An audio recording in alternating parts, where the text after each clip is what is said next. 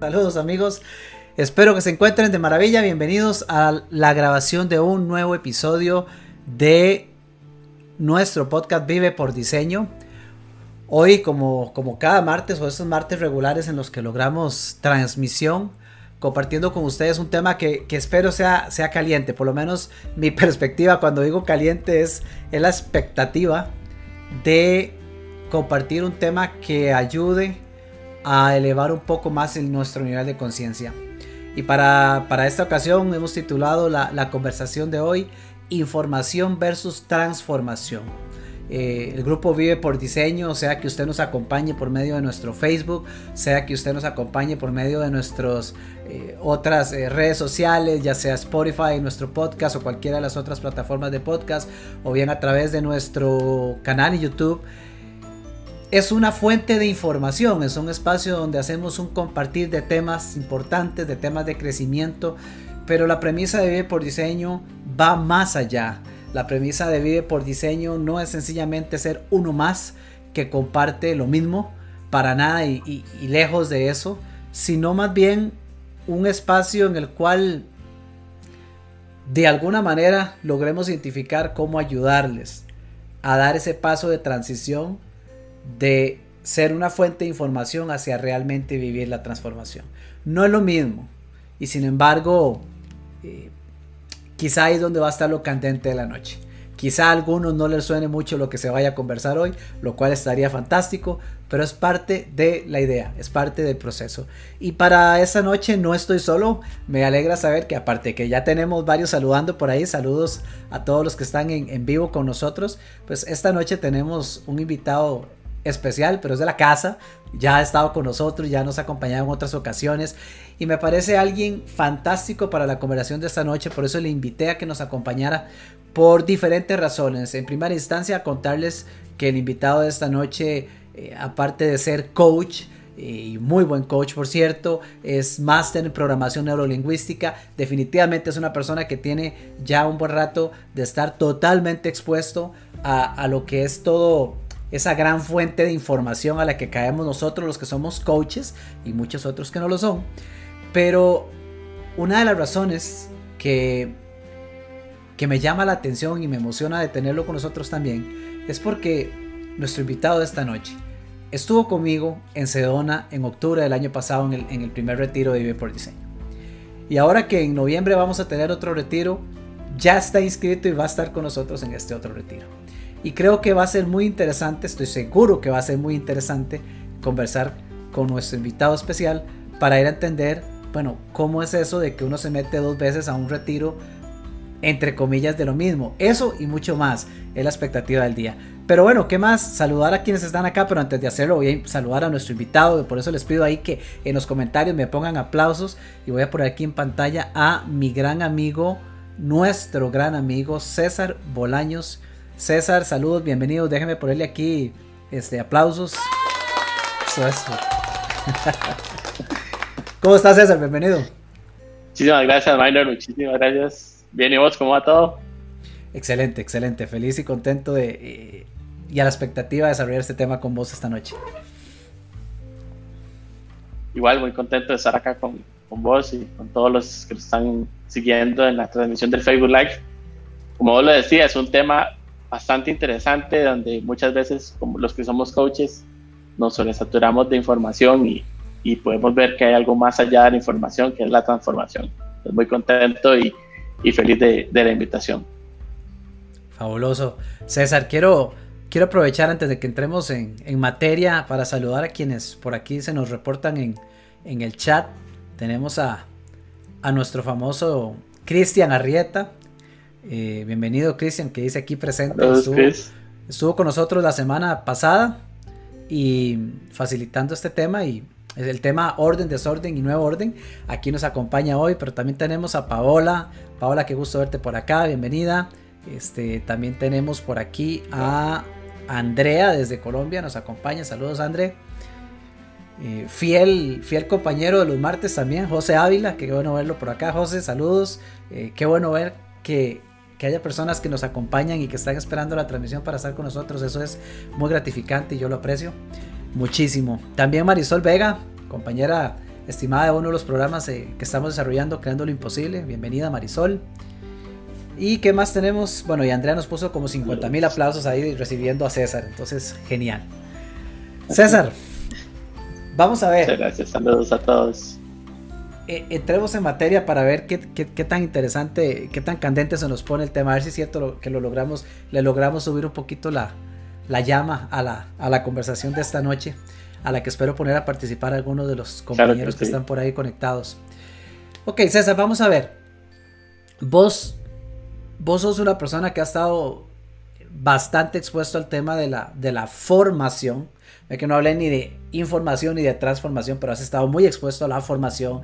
Eh, sos máster en programación neurolingüística, eh, sos coach certificado. Eh, esto sin considerar todo lo que es tu carrera profesional de muchos años en el campo de finanzas.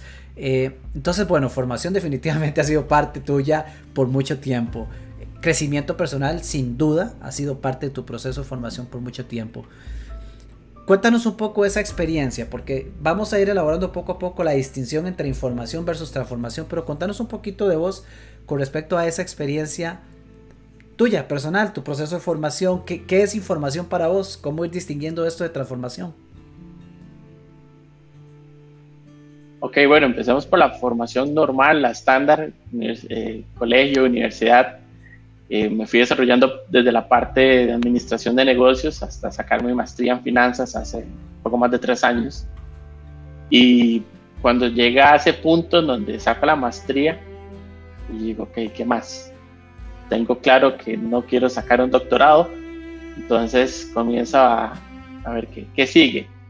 En ese momento siempre era qué sigue, qué sigue, qué sigue, qué más quiero, qué más quiero entonces, en cuestión de unos meses, encontré la programación, aparte de una situación personal que, que necesitaba ayuda realmente. Y pues descubro la PNL, me encanta, comienzo a, a formarme en programación neurolingüística, practitioner, master, ya me certifico como coach. Y lo mismo, termino la certificación como coach y que sigue, que sigue. Y yo creo que todos los que somos coaches, cuando nos recién certificamos, nos falta confianza, creemos que todavía no estamos listos para y comenzamos a buscar más información. Entonces se vuelve un círculo que si no lo atacamos de la forma correcta es un círculo sin fin. ¿verdad? Entonces fue comenzar a buscar y buscar información hasta que entendí que tenía que hacer un alto, procesar toda esa información que estaba teniendo y comenzar a usarla realmente. Vos, evidentemente, en esa parte, como mi coach, me ayudaste muchísimo y me has venido ayudando en este proceso. César, mira, vamos a ver, estaba conversando con, mientras, volvías con nosotros, acerca de algo que mencionaste, que fue el tema de qué sigue.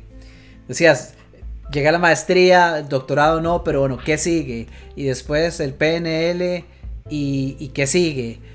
Y esa, esa pregunta frecuente es una pregunta que no sucede solo en coaches, sucede en todo mundo. Yo al menos lo he visto en todo mundo, especialmente cuando uno ingresa al tema del crecimiento personal. Quiero hacer esta aclaración.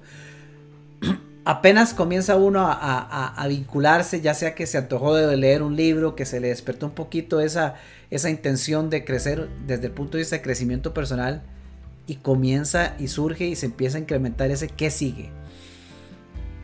Se, Cristian nos dice acá, eh, sí, esa, ¿cómo que dijo Cristian?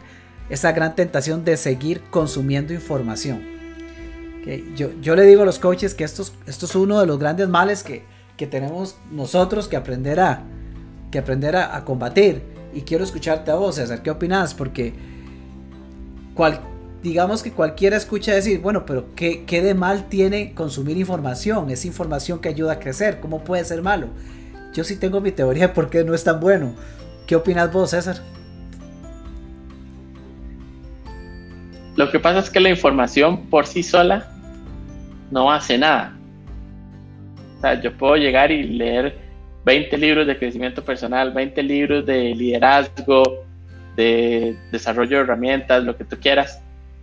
Y al final, si no lo aplico, si no lo utilizo tanto en mi persona como en ayudar a los demás, no quedó en nada más que simple información que leí y me, me podré acordar de vez en cuando de algo, pero no es ese ese uso realmente de la información que genera una transformación como tal.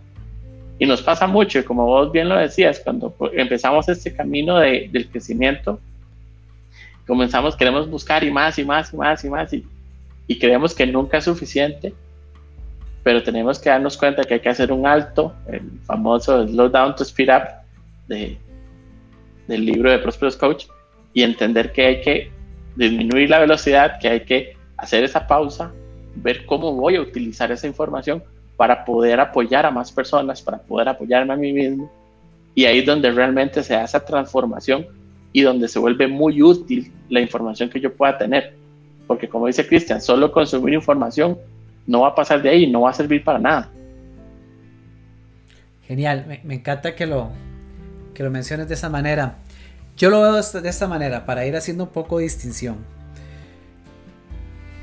y, lo traje, lo, traigo a mi mente de, hace unos años cuando, cuando aprendí a nadar. Eh, usted, si usted no sabe nadar, usted puede ir a sentarse a la orilla de una piscina y ponerse un stack así de libros o la biblioteca entera de libros que tengo sobre la natación, cómo se respira, cómo se bracea, cómo se patea. O sea, usted puede aprenderse y convertirse en un máster de la literatura de cómo nadar.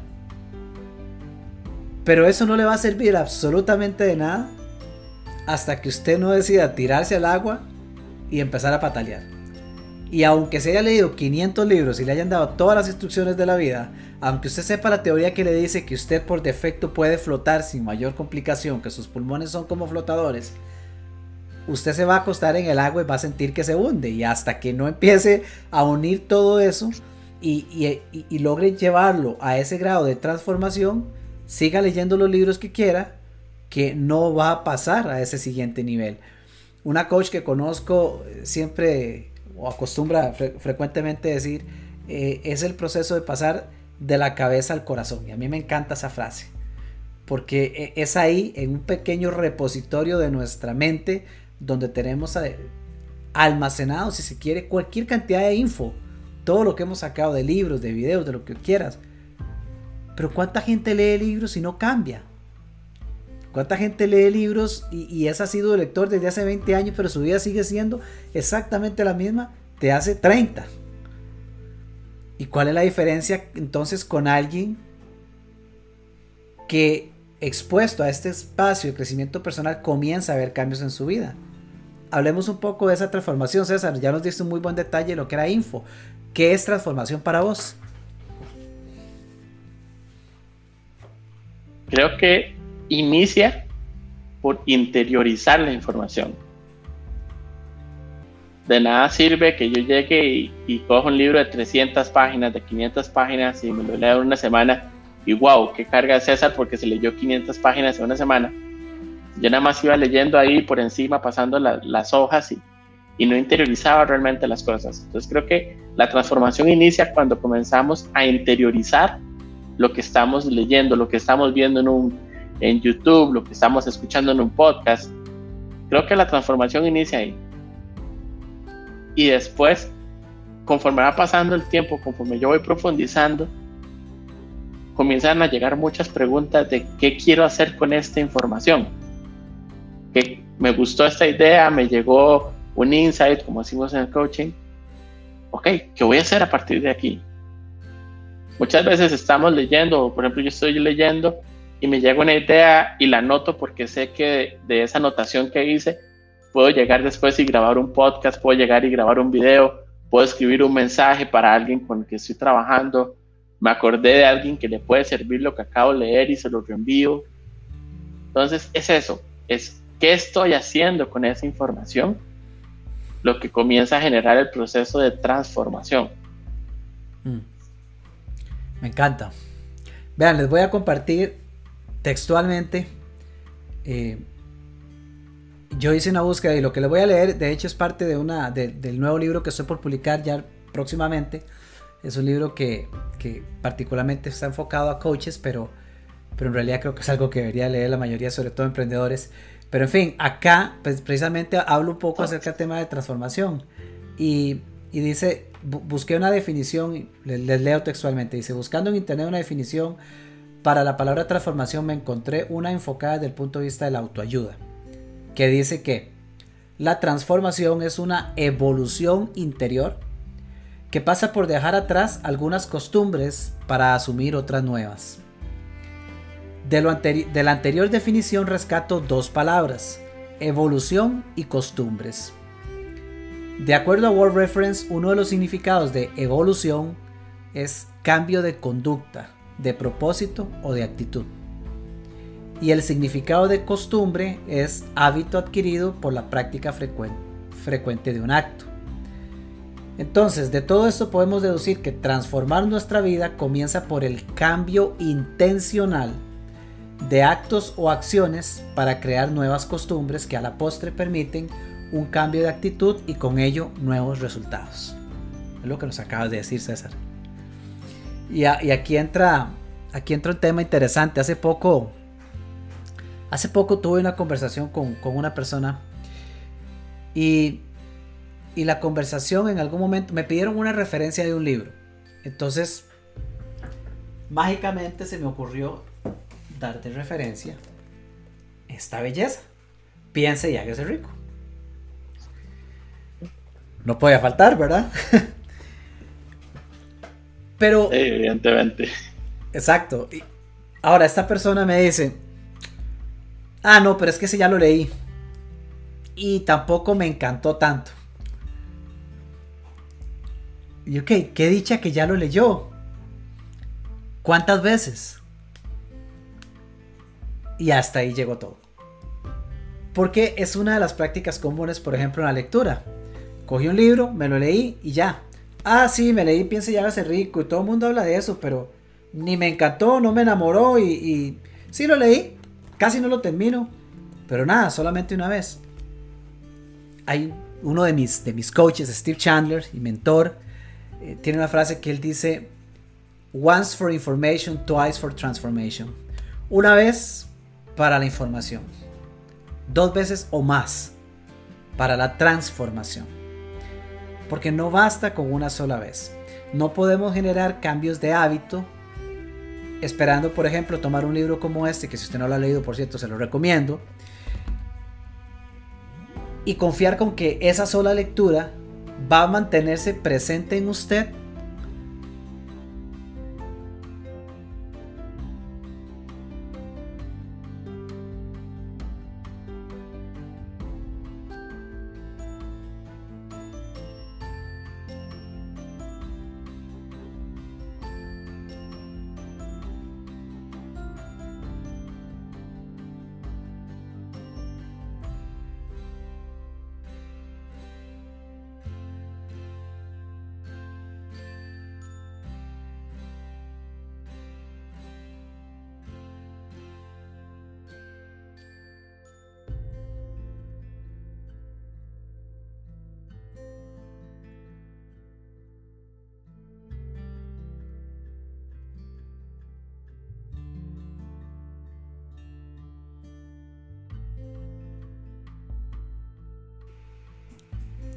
Se fue el audio. Hoy, es, hoy está. Hoy, la, tecnología desde la mañana no me ha querido ayudar. Pero eso es una mentalidad de víctima. Entonces no voy a, no voy a probar que eso pase. Creo que ya el audio está de vuelta. Eh, gracias por avisarme, José, César, Paola y todos. ok, les decía. A ver, vamos a tratar de recuperar otra vez el flow. Una vez para información, dos veces para transformación. Listo, ya me confirmaron por acá. ¿Qué, es lo que sucede? Si yo tomo la lectura de un libro, por ejemplo, no importa cuál libro, pero si yo tomo la lectura y solamente lo hago una vez, en ese momento encontraré detalles importantes y demás, y esa info está siendo, o parte de esa info está siendo almacenada en, en nuestro subconsciente. Pero no hay ni que esperar semanas, con solo unos cuantos días terminamos encontrando que ya gran parte de lo que habíamos leído ya no lo recordamos. Y no podemos esperar que porque en una ocasión leí un libro o esperar que vi un video hace seis meses no podemos esperar con ello que, que la información va a estar reciente y fresca en nosotros. Recordemos una cosa importante. Nosotros almacenamos la información a nivel subconsciente. Y cuando estamos en el proceso de una toma de decisión, de, modificar un comportamiento, tomar cierta acción, necesitamos utilizar la parte consciente de nuestro cerebro, de nuestra mente, la mente consciente. Este es un espacio muy limitado de procesamiento. Y no es ahí donde está almacenada la info. La info está almacenada en otro espacio llamado el subconsciente. Entonces, si yo solamente leí un libro, pero fue allá cuando estuve en la universidad o fue allá hace tres años cuando yo empecé con la espinita del crecimiento personal, lo más probable es que aunque haya info almacenada, está bastante enterrada con toda la información que hemos recibido frecuentemente. César dijo algo muy importante. Ok, les decía, a ver, vamos a tratar de recuperar otra vez el flow. Una vez para información, dos veces para transformación. Listo, ya me confirmaron por acá. ¿Qué, es lo que sucede? Si yo tomo la lectura de un libro, por ejemplo, no importa cuál libro, pero si yo tomo la lectura y solamente lo hago una vez, en ese momento encontraré detalles importantes y demás, y esa info está siendo, o parte de esa info está siendo almacenada en, en nuestro subconsciente. Pero no hay ni que esperar semanas, con solo unos cuantos días terminamos encontrando que ya gran parte de lo que habíamos leído ya no lo recordamos. Y no podemos esperar que porque en una ocasión leí un libro o esperar que vi un video hace seis meses, no podemos esperar con ello que, que la información va a estar reciente y fresca en nosotros. Recordemos una cosa importante. Nosotros almacenamos la información a nivel subconsciente.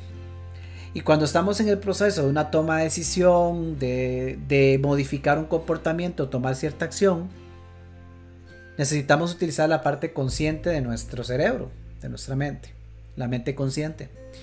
Este es un espacio muy limitado de procesamiento. Y no es ahí donde está almacenada la info. La info está almacenada en otro espacio llamado el subconsciente. Entonces, si yo solamente leí un libro, pero fue allá cuando estuve en la universidad o fue allá hace tres años cuando yo empecé con la espinita del crecimiento personal, lo más probable es que aunque haya info almacenada, está bastante enterrada con toda la información que hemos recibido frecuentemente. César dijo algo muy importante y es, necesitamos pasar en, ese plano de acción de la info que estoy obteniendo hacia la transformación. Y eso solamente con acción, solamente poniéndolo en práctica.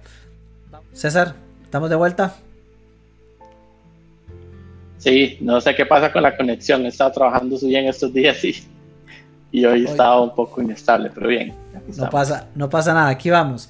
Entonces, a lo que les comentaba a los compañeros mientras te esperábamos es el hecho de que aún si leemos, aún si vemos un video, aún si fuimos a un curso, por ejemplo, llevamos una formación en línea, eh, toda esa info, eso hasta ahí es info, porque no hemos hecho nada al respecto, no estamos tomando acción todavía, la info puede, puede hacer o no sentido con nosotros, con nuestras creencias, pero sigue siendo info. Eso es como, como coger este libro y ponerlo en la biblioteca con el resto de libros que hay ahí. Ahí está la info. Pero este libro no, no camina solo y no hace cambios en mi vida. No hace nada más que mostrarme la info que está aquí escrita. El paso es tomar acción. Sí. Exacto. Yo creo que mucha gente, el problema es que se estanca ahí. Que creen que ya porque leí un libro, eh, ya se solucionó mi vida. Que ya porque leí un libro de crecimiento personal, ya yo no voy a volver a tener problemas que ya que porque leí un libro de relaciones de pareja, ya mi matrimonio, mi noviazgo va a ser perfecto siempre. O sea, no, los libros son información y como vos muy bien lo dices, hay que ir a la acción. Eh, lo hemos hablado muchas veces, ¿cómo mejoro mi práctica de coaching? Haciendo coaching. El ejemplo que decías, ¿cómo mejoro en la natación?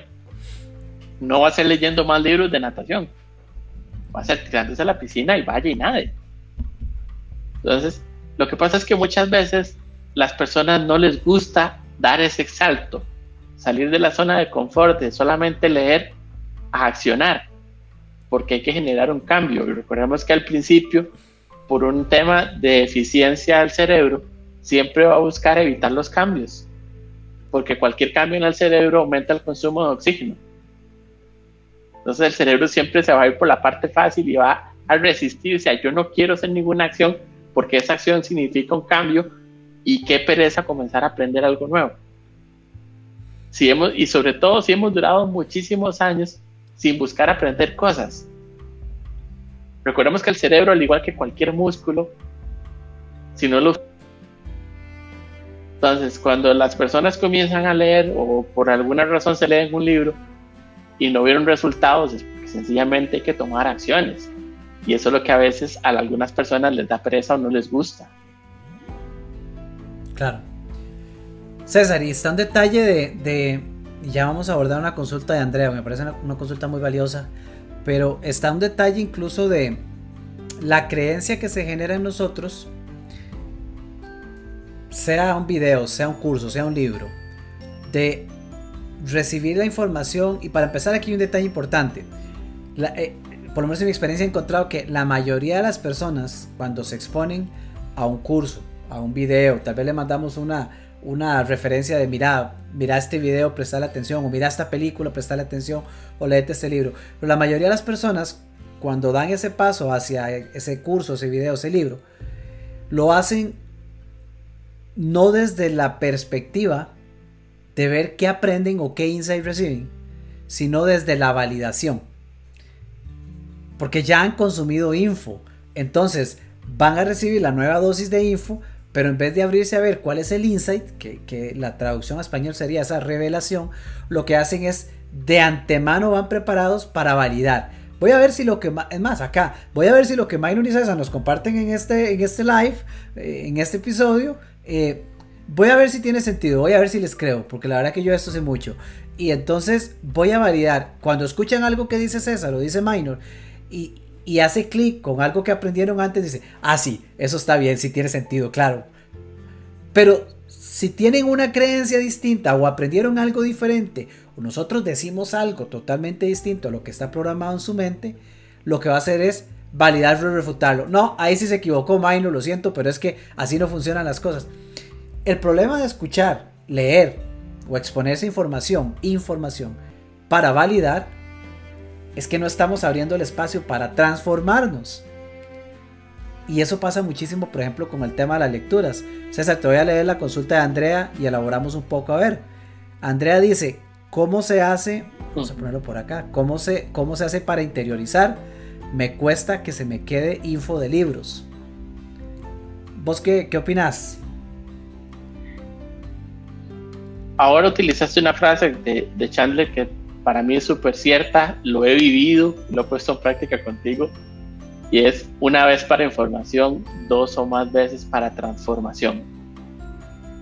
André, te puedo decir que, por ejemplo, para mí al inicio, que lo reconozco hasta hace tres años, dos años y medio, no era el, el mejor lector. Y ahorita estoy en proceso de construcción apenas. Yo muchas veces me tenía que devolver en el libro y volver a leerlo y repasarlo ¿Para qué? Para poder realmente entender qué era lo que estaba leyendo. Entonces, una forma podría ser releer los libros. Piensa y hágase rico. Es un libro que se lee por lo menos cada seis meses. ¿Por qué? Porque realmente nos permite ir profundizando e ir analizando las, las cosas. Es un libro muy rico en conceptos, es un libro muy rico en información que si logramos transformarla es impresionante. Entonces lo que yo te diría es, repetición, análisis, devuélvete a algún libro eh, donde hayas tomado anotaciones, donde hayas subrayado algo, porque también es súper interesante cuando volvamos a leer un libro y ya habíamos marcado algo. Y, qué raro, porque esto me llamó tanto la atención que lo marqué. O leo otra frase y hoy es un insight impresionante y en ese momento lo dejé pasar. Y digo, pero ¿cómo yo no marqué eso cuando lo leí la vez pasada? Es eso, es interiorizar, es estudiar realmente eh, un libro. Las personas que, por ejemplo, leen la escritura, toman mucho tiempo para leer cada pasaje, cada, cada capítulo, porque realmente están interiorizando, están estudiando, no están solamente leyendo un libro. Genial, genial César. Hay un tema, hay un tema de, por un lado hay un tema de lectura y comprensión de lectura, que para eso hay prácticas y demás. Pero, pero rescato lo que acabas de decir. No importa si lees rápido, si, si lees súper rápido, si lees muy lento. El punto es esa primera lectura, rápida o lenta, lo que está permitiendo es, es como si yo te diera una llave maya, una, una USB ahí, con, con, un documento de Word. Y, vos tomás la llave, la metes en tu computadora y copias el documento de Word al disco duro de tu computadora. Perfecto, ahí se hizo una, una transferencia de información. ¿okay? Se, pasó el documento de una llave a un disco duro en una computadora y, ya está. El texto que estaba en la llave ahora está en el disco duro. Bueno, lo que, el, texto que estaba en el libro en tu primera lectura ahora está acá. El, el video que te gustó tanto en YouTube y hasta lo guardaste en los favoritos, eh, lo absorbiste en el momento, pasaste esa información y, te hacen clic algunas cosas de acuerdo a tu nivel de conciencia actual. Pero aquí les voy a hacer una pregunta a todos y de verdad les pido que nos ayuden en los comentarios y nos respondan. ¿Quién de ustedes, y coméntenos el título, quién de ustedes ha leído algún libro al menos dos veces? Coméntenos cuál libro. Si usted ha leído un libro al menos dos veces, coméntenos, coméntenos ahí en los comentarios cuál libro. Porque eso es lo mínimo. Eso es lo mínimo que deberíamos hacer, especialmente con ciertas lecturas que captura nuestra atención. Vos decías algo importantísimo. Bueno, el tema en este caso es adquirir información a través de los libros, pero lo mismo pasa en entrenamientos. Eh, ¿Qué sucede con los entrenamientos? El entrenamiento está más que confirmado con, con datos y análisis y demás, que la mayoría de las personas que va a un training, que va a un, a un entrenamiento cualquiera, el más alto porcentaje, estamos hablando de, no sé, 90%, 95%, o sea, en cuestión de tres semanas, ya perdieron la perspectiva de más del 70% de lo que recibieron en ese entrenamiento. O sea, la emoción del momento, al día siguiente, qué bueno estuvo y César estaba increíble y todo lo que hablamos, ese tema fue buenísimo.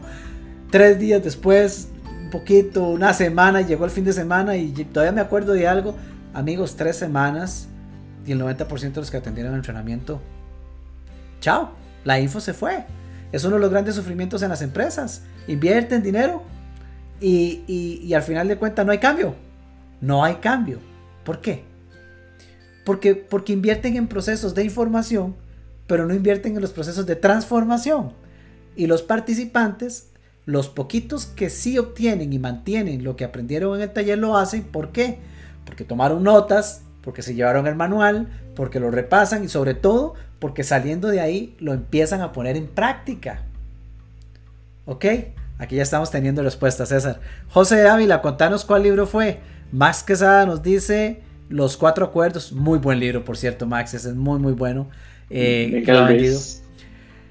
Jenny, sí, yo soy fiel testigo de eso. Jenny, el monje que vendió su Ferrari, ya hasta que tiene gastado ese libro, lo ha leído como 500 veces. Y es un librazo también, por cierto, que si no lo han leído, muy bueno. Este, sí, definitivamente. Eh, César, eh, José Ávila nos decía, primero se asimila, se acomoda y luego se reproduce la información. Esto es un proceso. ¿Qué opinas? Bien, me parece bien, porque es eso, es lo que hablamos de hacer la pausa, interiorizar, acomodar, y, y, donde ya José dice, se reproduce la información, es lo que nosotros hablábamos de, le damos realmente un uso, se transforma y comenzamos a usarla y aplicarla. Ya dejó de ser solamente información, sino que está generando acciones. El proceso de transformación inicia a través de las acciones que cada uno ejecuta con cada una de las cosas que fue leyendo. Porque por decirte algo, a pesar de que yo en muchos de mis años nunca fui lector, hay un libro que yo he leído a hoy 16 veces. Es un libro pequeñito, pero cuando lo he necesitado para mí ha sido fenomenal, que es El Caballero de la Armadura Oxidada de Robert Fisher. Mm, muy bueno. Muchísimo antes de descubrir el mundo del coaching, muchísimo antes de descubrir todo este tema de crecimiento personal y todo, es un libro que ya me estaba jalando hacia, hacia este lado, hacia este camino, ¿verdad? Y, y te lo digo, y, y ya yo no sé cuántas veces lo he comprado porque ya está tan rayado, tantas notas, tantas cosas, que yo no necesito con, una mente fresca volverlo a leer y no enfocarme inclusive en las anotaciones que hice hace 5 o 6 años, porque evidentemente el César de hace 5 o 6 años es muy diferente al que soy. Entonces no quiero ni siquiera enviciarme o dejarme llevar por cosas que yo de hace 5 años escribió. Es un libro que he comprado varias veces y que vuelvo a anotar y vuelvo a rayar y todo cuando lo, cuando lo leo. Genial. Genial, y eso y de eso se trata precisamente. Aquí ya tenemos algunos libros que nos, que nos mencionan. José ya nos confirmó el libro Niños Excepcionales. Paola refuerza también el libro Los Cuatro Acuerdos, que sé que lo ha leído más de una vez. Lynn Sánchez, saludos Lynn. Nos dice Change Your Thoughts, Change Your Life, cambia tus pensamientos, cambia tu vida. Si no me equivoco, de Wayne Dyer. Muy buen libro. Este, sí, definitivamente. Wayne Dyer. Wayne Dyer. Eh, bien, vamos a ver, César, contame algo. Y, de verdad, yo, esta pregunta es genuina. Eh, no está practicada, aquí no hubo ensayos previos. De verdad, quiero preguntarte esto, César. Estuviste y viviste la experiencia del primer retiro Vive por Diseño y nada más y nada menos que allá en Sedona. Ahora anunciamos el retiro del 20 de noviembre, si Dios lo permite, y, fuiste el primero que levantó la mano y ya estás confirmado en el retiro. ¿Por qué dos veces, César? ¿Por qué vas de nuevo a este retiro? Primero, porque sé que va a ser diferente. El minor de hace un año, el minor de hoy son dos personas diferentes el César de hace un año, el César de hoy son dos personas diferentes. Así que bajo el supuesto, y sé que no va a ser así, pero bajo el supuesto que hiciéramos todo igual como se hizo el año pasado, van a haber resultados distintos porque estamos en un nivel distinto de conciencia. Y tengo muy claro que no va a ser igual. Pero más allá de eso, estamos en un nivel distinto de conciencia. Después, porque durante este año he visto los resultados de muchas cosas que se propusieron hace un año en ese retiro. Lo conversábamos, curiosamente, un año exacto, pero así, exacto, exacto, de cuando regresamos de Arizona, yo estaba cumpliendo una de las metas que yo propuse ya en ese retiro. Entonces, mucho de lo que trabajamos allá hoy ya es realidad. Otra parte se está construyendo, va en camino.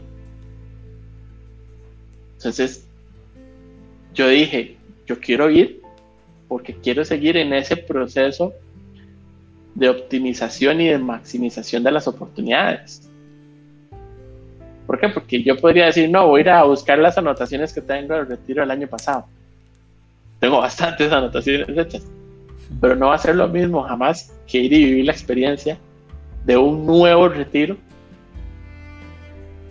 contigo en Monteverde sé que va a ser distinto, sé que va a haber mucho que aprender, sé que hay mucho que puedo seguir potenciando desde donde empezamos en Arizona y porque yo sé que, lo vale.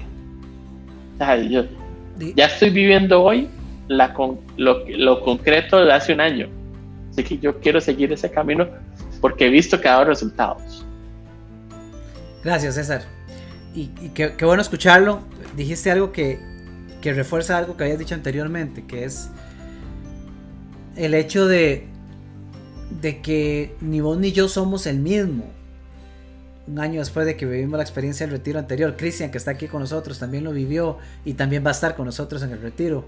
Eh, de hecho, cofacilitando. Ahí está nuestro cofacilitador eh, acompañándonos hoy virtualmente. Pero el punto clave es este, y a eso es a lo que quiero llegar y reforzar. No estamos, al día de hoy, no estamos operando con el mismo nivel de conciencia que operamos ayer y menos aún hace un año. Lo mismo sucede con el tema de la información, de la, lectura, el video, lo que quieras. Cualquier contenido que usted, que usted ha, ha consumido, porque fue la palabra que Cristian usó y me parece muy válida. Cualquier contenido que has consumido tiempo atrás, hoy lo vuelves a leer y la información como tal es la misma. O sea, eh, hablaba de piense y hágase rico. Este libro lo dijiste vos, yo lo digo millones de veces. Esto no es, esto, esto no es un libro de lectura ligera, esto es un manual de vida. Esto es un libro que se tiene que leer mínimo dos veces al año. Yo lo hago. Lo hago y lo facilito por la misma razón, porque esto es un completo manual. Ahora, la info que está aquí no cambia. No viene una, yo lo, yo lo leo de nuevo y no viene una sola letra de más. Está exactamente la misma cantidad de páginas y palabras que había en todas las lecturas anteriores que he tenido. Pero quien sí cambia soy yo. Y de ahí sucede que por esa razón lees y marcas un párrafo y en tu próxima lectura, cuando se te ocurra tomar otra vez el, el de la armadura oxidada, el caballero de la armadura oxidada, o cualquiera de los que nos han compartido los amigos acá, cuando vas a leerlo de nuevo, te encuentras cosas distintas. El texto siempre ha estado ahí, pero ahora ves algo diferente. Ok, y ahí es cuando el nivel de conciencia ha cambiado. Te permite ver cosas diferentes. Ahora, eso es genial, eso es un primer paso. Es un primer paso, pero eso no es transformación todavía. Porque eso lo único que indica es, estás operando a un nivel más elevado.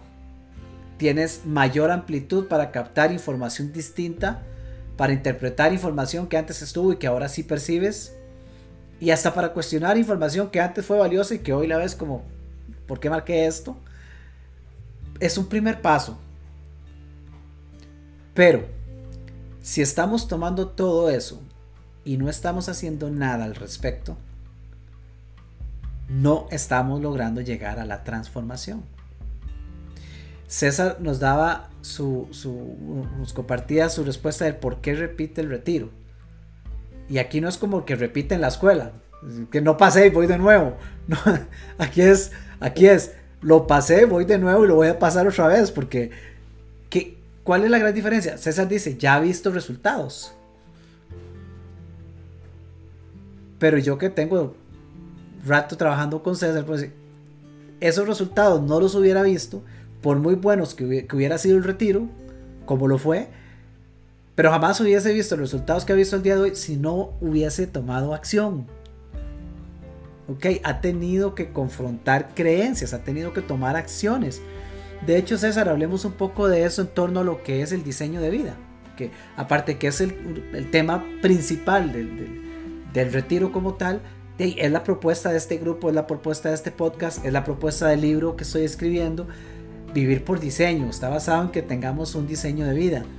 Bueno, ¿cómo nos afecta desde la perspectiva de crear y vivir un diseño de vida este tema de la información versus la, transformación, de acuerdo a tu criterio, César?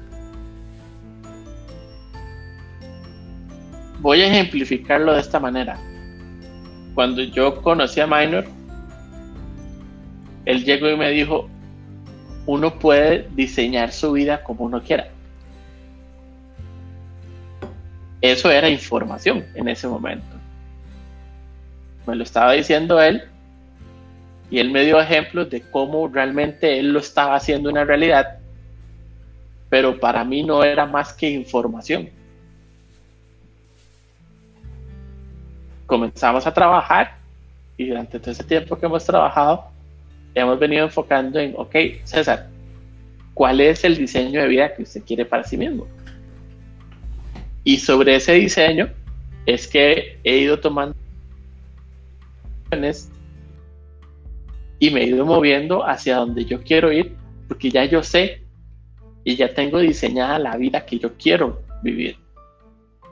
Entonces, ya dejó de ser información que Minor me compartió y a través de las acciones, a través de la interiorización, a través de los golpes, porque también me llaman mis golpes, he ido aprendiendo y ya estoy transformando eso a aplicarlo realmente en mi vida. Entonces, dejó de ser información y hoy por hoy es transformación y transformación de mi vida como tal. Creo que el mejor ejemplo que puedo tener para hacer ese pase de información a transformación es ese.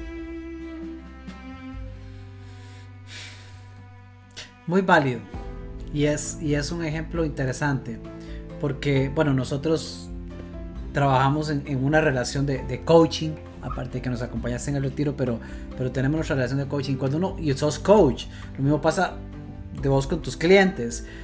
Cuando, cuando estamos con un cliente y comenzamos esta relación de coaching, un proceso de coaching con un cliente, si bien esto es basado en preguntas y la persona la que poco a poco tiene que ir descubriendo, cada vez profundizando más con preguntas y demás, indudablemente hay partes del espacio, dependiendo de los temas y demás, donde, donde surge de nosotros información. Nos quitamos el sombrero coach, o al menos yo me quito el sombrero coach y comparto información que la persona necesita oír porque, porque no la tiene, no la tiene, no la tiene en su radar, no la tiene en su haber y necesita ser consciente de esa info.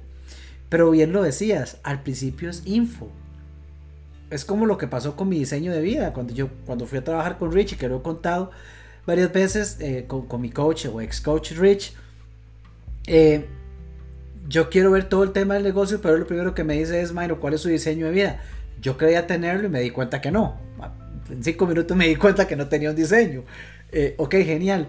Y él, él me guía por un proceso de crearlo, pero aún en ese proceso de crear el diseño, aún en ese, en ese espacio de tiempo para mí seguía siendo info. Yo estaba trabajando en mi diseño. Yo estaba anotando a ver cómo era mi día ideal y cómo quería que fuera mi semana y mi mes y mi año. Pero todavía yo seguía escuchando y seguía escuchando info. Ahora, eh, dato curioso que he compartido, pero, pero, pero, pero vale repetirlo hoy cuando yo entrego mi diseño, entre comillas entrego, era como si fuera un proyecto y yo llego a una reunión con mi coach y le digo, listo, aquí está, aquí está, aquí está, aquí está el diseño, aquí está escrito de lado a lado, todo lo que quiero, etcétera, perfecto. Y esa sesión termina y termina con el acuerdo, con el acuerdo de, de, mí para mí, que ese diseño es un compromiso de mí para mí. Y, y, Rich me lo enfatiza, me dice, Minor, estamos claro que, usted está claro que ese compromiso no es, no es conmigo, no es con Rich, es, es de minor con minor. clarísimo como el agua. Y yo contento, ya tengo mi diseño y hasta para enmarcarlo. Y salgo de esa sesión y en esas mismas semanas cuando me pasa eh, la primera prueba de fuego. Llega un cliente, quiere contratarme y él dice, minor, genial, perfecto, yo puedo trabajar los viernes. Pero mi diseño yo había puesto que los viernes era mi día libre. Era mi viernes por diseño. Entonces llegó la primera prueba de fuego. Ya ahora sí cierto que, tenía que tomar acción. O seguía como un patrón anterior o tomaba el compromiso que adquirí conmigo y decía, mira, lo siento, no puedo, el viernes es mi libre. Aunque suene así de absurdo más cuando uno está creando un negocio. Tuve que hacerlo, pero yo tenía mi compromiso, tenía mi diseño y mi compromiso con él. Así que lo hice. Y dije, no, yo no puedo los viernes. Bueno, la historia terminó bien por dicha.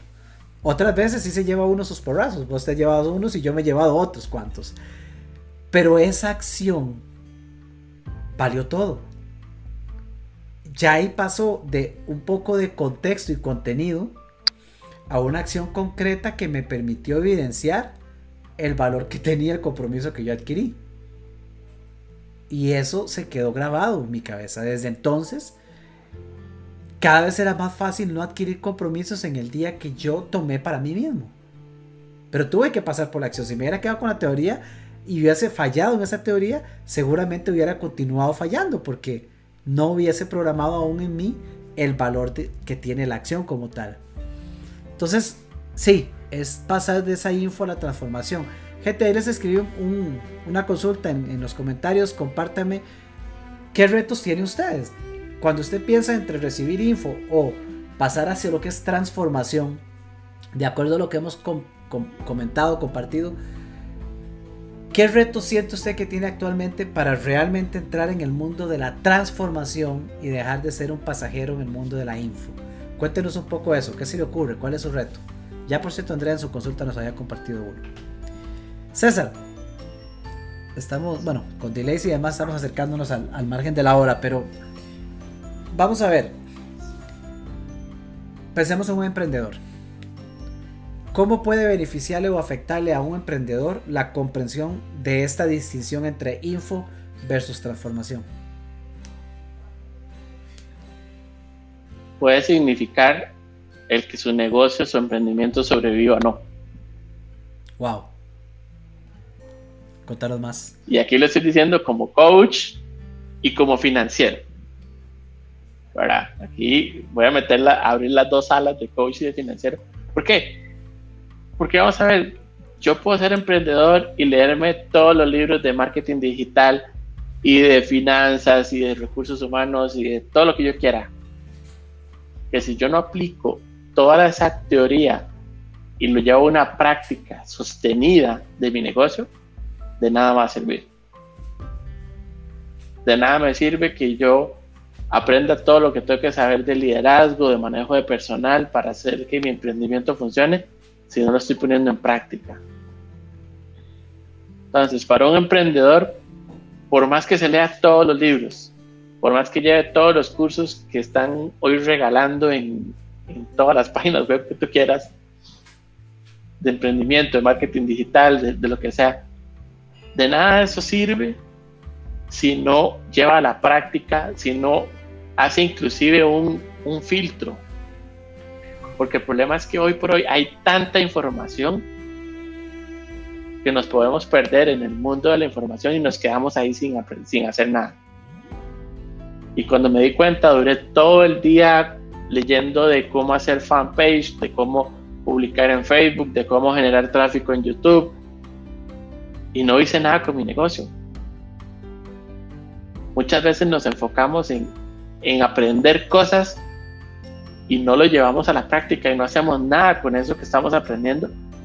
Y para un emprendedor, eso puede ser la diferencia entre que su negocio quiebre, en que sus inversiones se, se pierdan, o envolverse en un emprendedor exitoso y obtener los resultados que quiso para su negocio.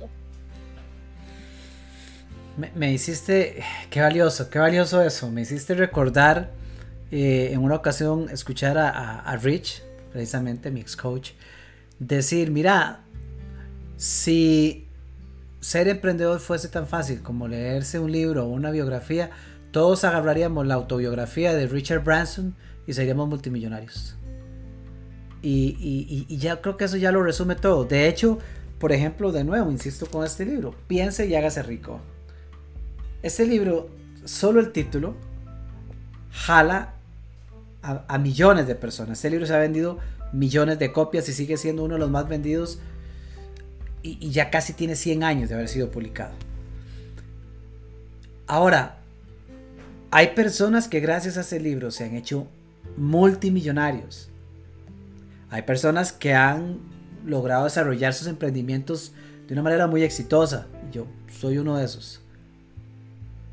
Pero el más alto porcentaje de las personas que lo han leído no ha pasado nada en su vida.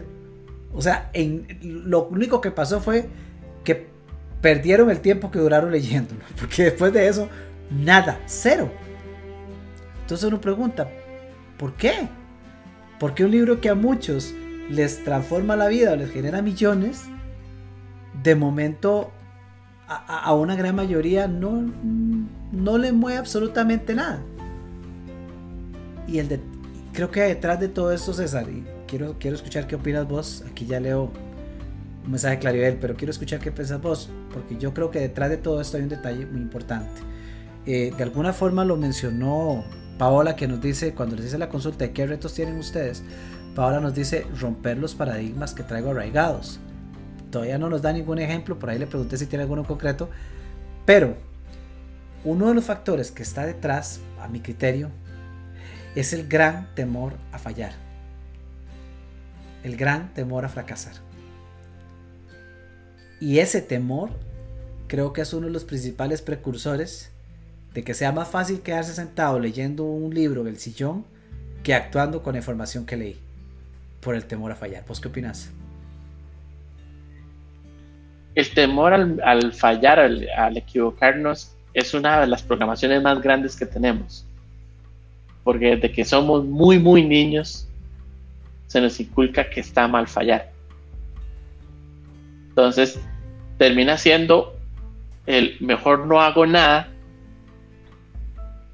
porque si no hago nada no fallé, ¿verdad? Creen muchas personas que el, que no hacer nada es no fallar. Cuando podemos preguntarle a todas las personas que han tenido éxito independientemente de la definición de éxito que tengan en su vida. Y te garantizo que lo primero que te van a decir es, fallé muchas veces. Edison. Y él dice, yo no fallé mil veces en, cómo hacer la lámpara, descubrí mil formas de no hacerlas. Diez mil. Por ejemplo. Diez mil, imagínate. Todavía más. Es, eso, exacto. Es, es eso. Se nos inculcó que fallar estaba mal cuando no nos dimos cuenta que el fallo es tan solo el peldaño para llegar al éxito. Cuando podemos darnos el lujo de aprender a fallé y qué. Sí, me equivoqué. ¿Sí?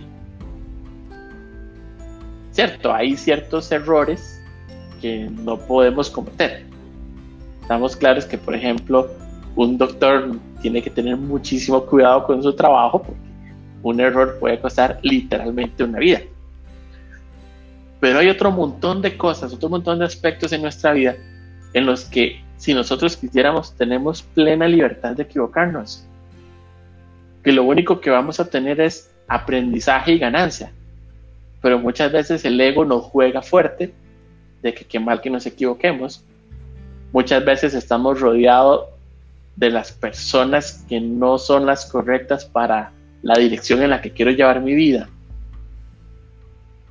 ¿Por qué? Porque si yo estoy rodeado de gente que entiende que los errores no son más que pasos para llegar al éxito, cuando yo me equivoque, van a decir, ok, le falta una para llegar al éxito, dele. Pero si estoy rodeado de gente que lo que va a hacer es burlarse, va a hacer eh, hacerme para abajo, reforzar esa programación que ya traemos desde niños, y yo no me voy a querer equivocar porque voy a ser el pato de la fiesta porque todo el mundo se va a burlar de mí. O porque algo terrible va a pasar. por ejemplo, ahora, exacto, algo que ponía Paola, el romper los paradigmas. Recordemos que los, paradigmas no son más que verdades a medias. Pero nos enfocamos solo en una media de la verdad. En la negativa, en la mala. Si es una verdad a medias, recordemos que hay otra media verdad que puede ser positiva y que puede sacarme el máximo provecho. Entonces es, tomemos la otra parte del paradigma. Claro. Y es tremendo. Es, eh, Paola acaba de comentar, de hecho, y también Claribel, que ya lo voy a, lo voy a comentar. Paola, dándonos un ejemplo, dice perder una, una estabilidad económica o una quiebra. Y, ves, este, esto mismo nos lleva al tema del, del, temor al fracaso y es, y es el detalle. No vayamos algo muy grande, tal vez no le estamos pidiendo a la gente que vayan y peguen un salto cuántico o, se tiren al estilo Jerónimo, eh, ¿verdad? A, dejar todo votado por ir a emprender o demás.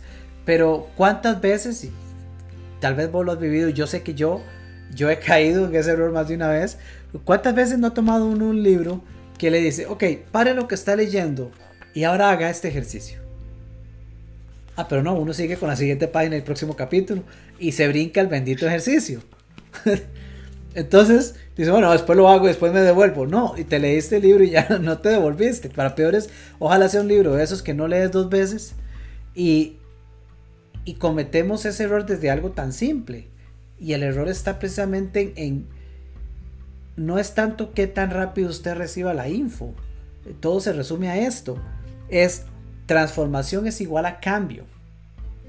Transformación es igual a cambio. Información es igual a no cambio. Usted puede recibir toda la info del mundo. Y eso no le sirve a usted absolutamente nada. Usted puede, usted puede hasta cuestionar desde el punto de vista académico si quiere o literario todo lo que aquí hemos compartido.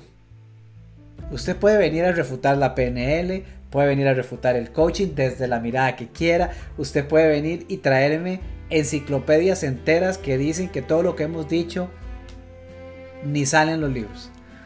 Lo cual no es cierto. Pero, aunque usted me traiga enciclopedias completas y usted se haya leído bibliotecas completas, si usted no ha tomado acción para hacer cambios en su vida, eso, eso es como estar. Yo, yo puse un día estos en un texto. Es como tener una biblioteca con patas. o sea, es como ponerle pieza a un libro. Déjalo que camine, pero nada está pasando. Que la info está ahí almacenada.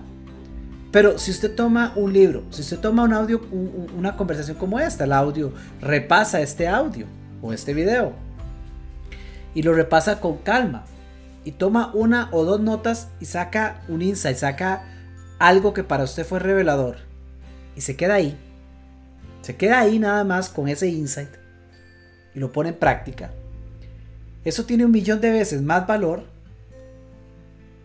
a que se meta a, toda nuestra biblioteca de videos en YouTube y se los tire como si fuera una maratón de Friends. de poco le va a servir. Le sirve más parar 5 minutos cuando tuvo un insight que ir a ver todas las conversaciones por diseño que tenemos grabadas. Claribel, Claribel nos dice eh, que el reto más grande en su caso es que ella misma no se obstaculice el crecimiento. César, ¿cómo puede pasar eso y cómo podemos prevenirlo? ¿Cómo puede pasar? Muy fácil. Operar desde el inconsciente, operar en automático.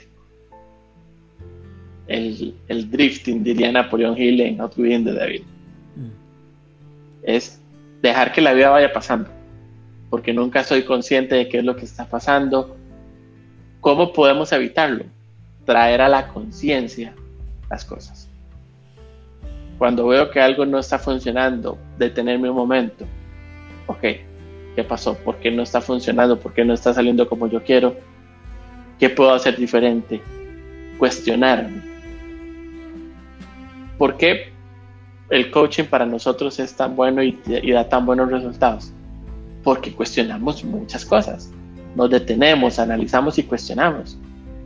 Entonces, cuando ¿Cómo hago yo para, para ver si soy yo el que me estoy obstaculizando? Ok, reviso, analizo qué conductas estoy teniendo, si me estoy autosaboteando, si estoy poniendo excusas.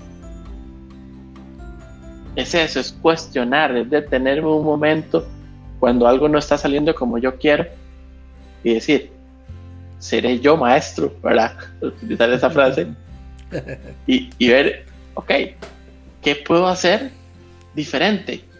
Salir del inconsciente, salir del, automático y traer al plano consciente las acciones que estoy tomando en mi vida, en cualquier aspecto que quiera analizar. Y a partir de ahí, de cuando yo soy consciente de las cosas, comienzo a darme cuenta que puedo trabajar de una forma diferente y por consecuente qué resultados diferentes comienzo a ver en mi vida. Pregunta Andrea, si organizar los días y evaluarlos puede ser una opción. Puede ser una opción. Ahora, ¿cómo los vas a organizar? ¿Qué vas a evaluar? O va a ser, volvemos al punto, si yo ya tengo una práctica y nada más llego y reviso un cuaderno y hago tres, cuatro anotaciones por día y, ya, check, ya lo hice. y ya lo hago antes de irme a dormir, no va a servir de mucho pero si realmente me tomo mi tiempo y analizo y evalúo cada uno de los aspectos, pues posiblemente sea de mucho resultado porque estoy deteniéndome a, hacer realmente esa introspección de qué pasó en el día. Entonces, ¿la idea puede funcionar? Me parece que sí, es, una excelente idea, Andrea, pero tienes que hacerlo desde el plano consciente. Que no sea nada más un check de, ya cumplí, ya lo hice, sino que sea algo desde el plano consciente tomándote el tiempo que realmente merita hacer una organización y evaluación del día. No sé qué opinas vos. Claro, creo que el, tema le das, le hacen el clavo en el punto de estar presentes, porque eh, lo decías cuando empezaste a hablar acerca del comentario de, de, Claribel. A ver, si, si, nos damos, si, si nos damos el lujo, porque la verdad es que es un lujo y un lujo caro, si nos damos el lujo de, permitir que nuestro día se desarrolle en automático y que, que entendamos, estamos programados para eso. Y eso es, quizá uno de los grandes retos que tenemos todos, porque nuestro sistema, nosotros como seres humanos, estamos cableados, estamos programados para operar en automático, por dicha. Pero ahora que aquí desarrollamos conciencia y que estamos en un plano unido de crecimiento, desarrollo personal, desarrollo profesional, si nos damos el lujo, este sí es un lujo caro, de que nuestro sistema funcione completamente en automático con la programación que se le puso hace años, de mira, eso es como como que usted tenga un PlayStation y le gusten los videojuegos, pero lo lleve a una tienda para ver si le puede meter el sistema operativo de un Atari. O que coja un teléfono de Apple, coja un teléfono de Apple, este, pero que vayan a ponerle el, no sé, el, sistema operativo de la versión 2 o 3. Eh, sencillamente no va a correr. Eh, no le va a dar los resultados que quiere. Si tiene suerte, con suerte llame. El problema es operar en automático con una programación que no nos sirve. Entonces, ¿qué necesitamos? Necesitamos cambiar la programación. Una vez la cambiemos, una práctica puede ser lo que nos decía Andrea. Bueno, organicemos los días y evaluemos. Me gusta la palabra evaluar, quiero hablar al respecto, pero ok, si somos conscientes de esa práctica y, a nosotros nos funciona, nos da resultado y de una forma consciente la utilizamos, bueno, en la repetición va a terminar programándose nuestro subconsciente y va a llegar un momento en el que va a funcionar en automático. Ahora, yo no necesito cambiarla porque esa es una práctica buena. Lo que sí necesitamos es ser muy conscientes en el día de cuáles son las prácticas que hoy no me dan el resultado que yo quiero para buscar cómo cambiarla. Y una de esas precisamente es el vicio de seguir consumiendo info. Yo, yo he llegado al punto de decirle, bueno, saben que yo trabajo mucho con coaches, parte de la audiencia de, con, con la cual trabajo uno a uno. Y particularmente en el caso de coaches que, son personas indudablemente, somos personas indudablemente que estamos sumamente expuestos a mares de información y a las nuevas tendencias. Recibimos lo, eh, incluso recibimos los nuevos libros antes de que salgan. Este, César ya se leyó el mío, por cierto. pero eso fue parte de un proceso, no solamente con su, con su misma información, pero César ya se leyó el mío. Cristian también. Eh, estamos expuestos a eso. Viene un nuevo libro, nos llega el libro antes que salgan los demás y, le damos el vistazo y lo leemos y viene, eh, nos comparten unos videos privados de cierto autor y vemos información que no está disponible a todo el mundo y nosotros en ese mundo eh, estamos ahí y sale la nueva certificación y sale el nuevo curso y ahora viene PNL con aroma no sé qué y después viene la... ¿Cuál fue la moda que había hace poco de todo, todo lo que era... Neuro. Neuro, esa era que me, movía todo. El neurofútbol, el neurocoaching, la neurococina, la neurobicicleta y todo lo neuro que haya habido y por haber. Y entonces es, uy, tengo que llevar ahora el curso de neurobicicleta. Y ahora, uy, la certificación de neurofútbol. Y yo lo que le digo a los coaches cuando llegan conmigo y, y todavía no tienen un negocio desarrollado, y, me están contemplando las N opciones que están por saliendo o que les están ofreciendo es pare todas, ¿cierto o no, César? Porque a usted lo dije en algún momento. Pare todo. pues yo tuve que hacerlo también. Deje de consumir.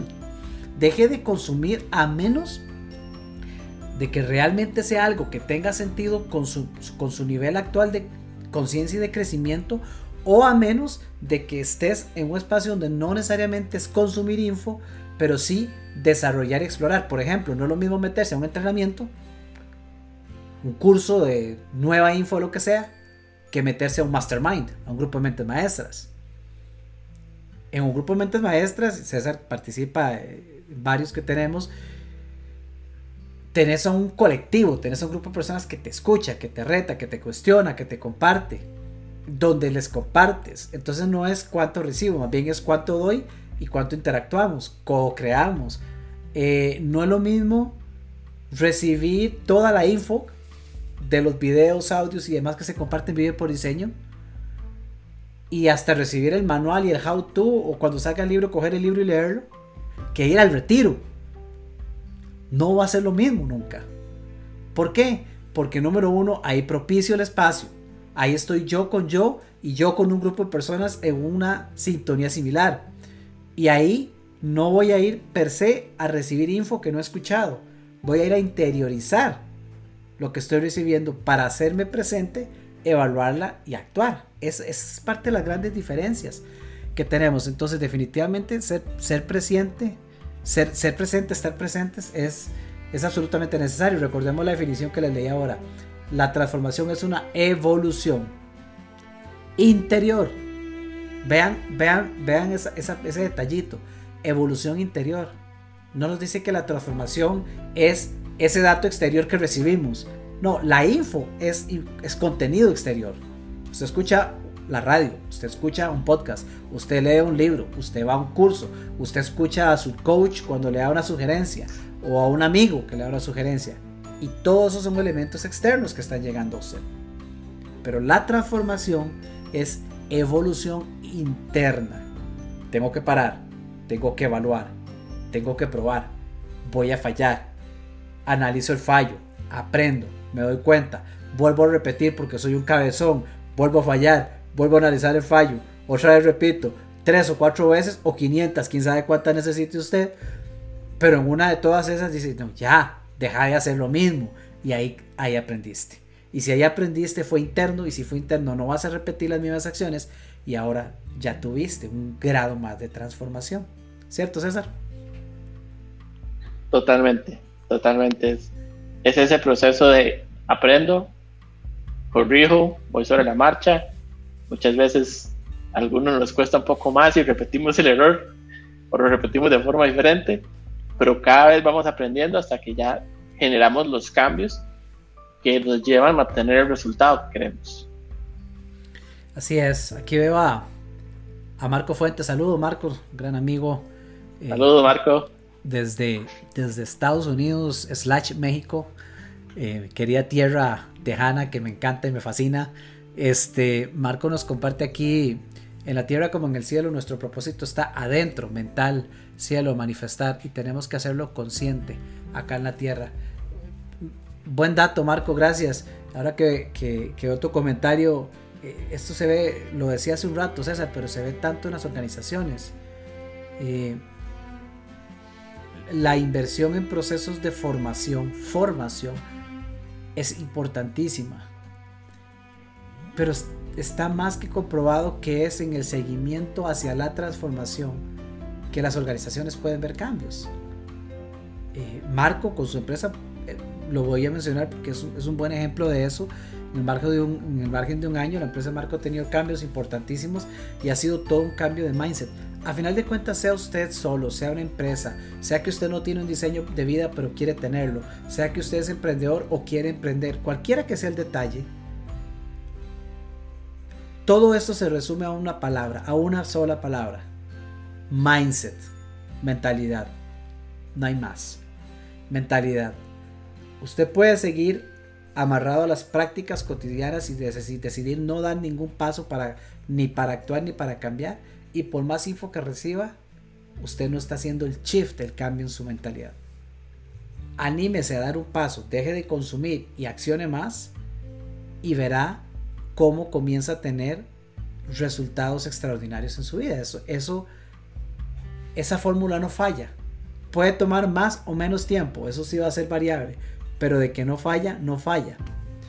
César, ya estamos sobre, sobre la hora, compartirnos eh, eh, algunas palabras de cierre sobre este tema, información versus transformación, transformación es igual a cambio.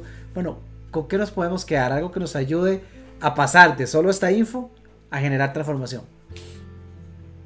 Lo primero sería invitarlos a que analicen o que analicemos qué estoy haciendo ¿Estoy consumiendo información o estoy generando transformación? Ya ahora que lo hemos discutido ampliamente y con los aportes de las personas que han estado escribiendo, que les agradecemos mucho, hoy ya podemos en este punto tener mucho más claro la diferencia entre información y transformación, cuestionémonos, ¿qué estamos haciendo? ¿Estamos solamente consumiendo información, por más que sean cantidades de toneladas de libros o estamos generando transformación. Y una vez que tengamos claro eso, preguntémonos qué queremos hacer. Quiero ir a generar transformación. Ok, ya sé que tengo que tomar acciones. Comenzamos a cuestionarnos cuáles son esas acciones que van a comenzar a generar esa, ese giro de información hacia transformación. Yo lo dejaría más como una invitación abierta a que nos cuestionemos y a que tomemos las decisiones y las acciones que nos van a llevar hacia lo que queremos. Me parece genial, César. amigos, vean, yo para cerrar quiero compartirles esto.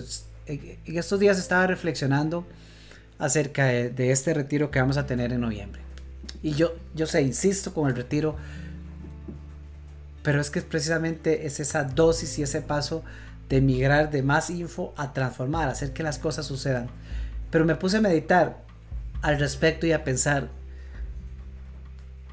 entre el planeamiento obviamente de qué va a ser diferente del retiro anterior y demás, o qué va a ser similar, pensando en un año como este, cuál es el valor agregado de reunirnos ahora en noviembre, cerrando un 2020 tan atípico, por no decir otra cosa, como el que hemos vivido.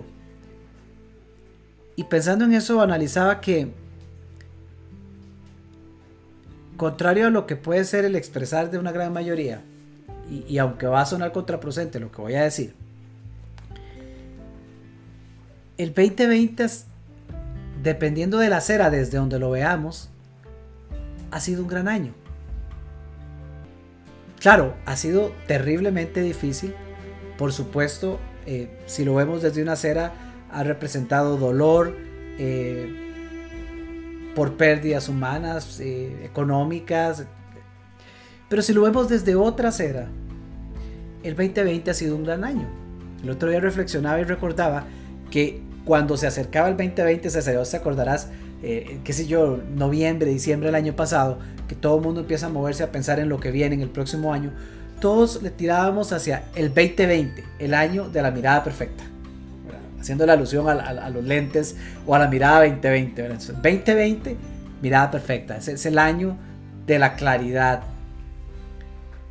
Y realmente vino a hacerlo. Solo que no de la forma que esperábamos todos, ¿verdad? Pero en efecto, este año 2020, con todo el dolor y con toda la adversidad que ha traído, ha traído una dosis de realidad y de oportunidades que no, no teníamos capacidad de, apreciar antes de todo lo que ha venido sucediendo este año. Ahora, lo escribí un día de estos por ahí en el grupo. Puede llegar fin de año y sin duda el 2020 dejó un sinfín de enseñanzas. O sea, ahí hay info. Tenemos cualquier cantidad de info relegada desde enero si quiere, desde marzo que empezó la pandemia hasta la fecha. El 2020 va a cerrar y tenemos una gran cantidad de enseñanzas. Pero eso no significa que todos tengamos esa misma dosis de aprendizaje. Las enseñanzas están, pero yo estoy seguro que la mayoría de las personas no se han tomado, no se están tomando y una gran mayoría no se van a tomar el espacio para aprender lo que necesitan aprender de lo que ha pasado este año. En salud, en finanzas, en negocio, en inversiones, en cualquier campo que a usted se le ocurra. Ahí está la oportunidad de pasar de la información que el año nos regala a la transformación de nuestra vida. ¿Qué quiere hacer usted en el 2020? En el 2021, perdón. ¿Qué quiere crear en su vida? ¿Quiere tener un diseño que usted pueda hacer efectivo? Si usted quiere hacer eso, necesita entender cuáles son no, los, no las enseñanzas, sino los aprendizajes que usted tiene este año. Ahí es donde vamos a profundizar en el retiro. Ahí es donde vamos a entrar en la transformación.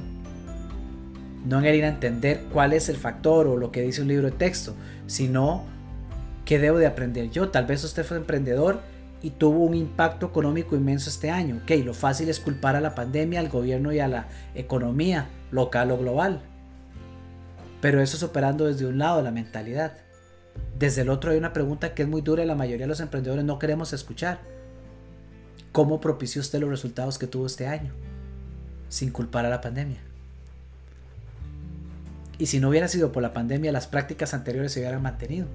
Pero cierto es que si no nos fue tan bien, nosotros tenemos una gran dosis de razón del por qué no nos fue tan bien y no necesariamente la pandemia. Pero si no paramos a evaluarlo, ya no lo dijo César durante todo este espacio, nos quedamos en la info.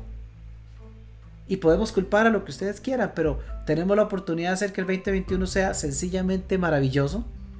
Tenemos toda la oportunidad de darle un giro 180 grados, como se llama mi próximo libro. Tenemos toda la oportunidad, pero esa oportunidad no va a valer de nada si no pausamos, si no profundizamos, si no diseñamos, nos comprometemos y actuamos. Y sea que usted vaya al retiro, o sea que no vaya, si eso no sucede en su vida, posiblemente va a seguir recibiendo información de diferentes medios y de diferentes formas, pero poco cambia en los resultados que está teniendo al día de hoy. Y eso es lo que quiero que no suceda. Para eso vive por diseño, para, para inspirar de alguna manera a que hagamos las cosas distintas. No basta con leer libros, no basta con ver videos, no basta con ir a cursos. Si quiere, pare todo eso. Invierta todo lo que pueda, su tiempo, su energía y su dinero en transformación, en entender cómo ir y dar un paso más allá. César, muchísimas gracias por acompañarnos hoy. Yo sé que tenés una agenda ajetreada eh, y me, de verdad agradezco muchísimo que, que tomes el tiempo para estar con nosotros, para compartir de tu conocimiento y estas conversaciones que yo personalmente disfruto muchísimo. Muchas gracias, César.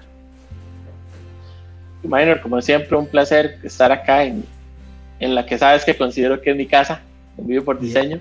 Es tu casa. Compartiendo con, con, vos y con, y con todas las personas que, que nos dan su, su estimada participación en los chats. Y pues nada, feliz de, estar acá y te agradezco igualmente la invitación el espacio y nos veremos en alguna otra conversación por diseño. Así es, y nos veremos en noviembre también allá en Monteverde. Un, abrazo a todos ustedes amigos, gracias por estar acá un martes más o cualquier día que esté viendo o escuchando la grabación en nuestro podcast. Gracias por ser miembros de esta comunidad de Vive por Diseño. Nosotros seguimos comprometidos en apoyarle, en acompañarle y ayudarle a generar esos cambios que transforman no solo su vida, sino al mundo. Porque yo soy un convencido de que un cambio que transforma la vida de una persona transforma el mundo. Y en eso estamos trabajando amigos. Fuerte abrazo de su amigo y su coach, Minor Arias. Muchas gracias.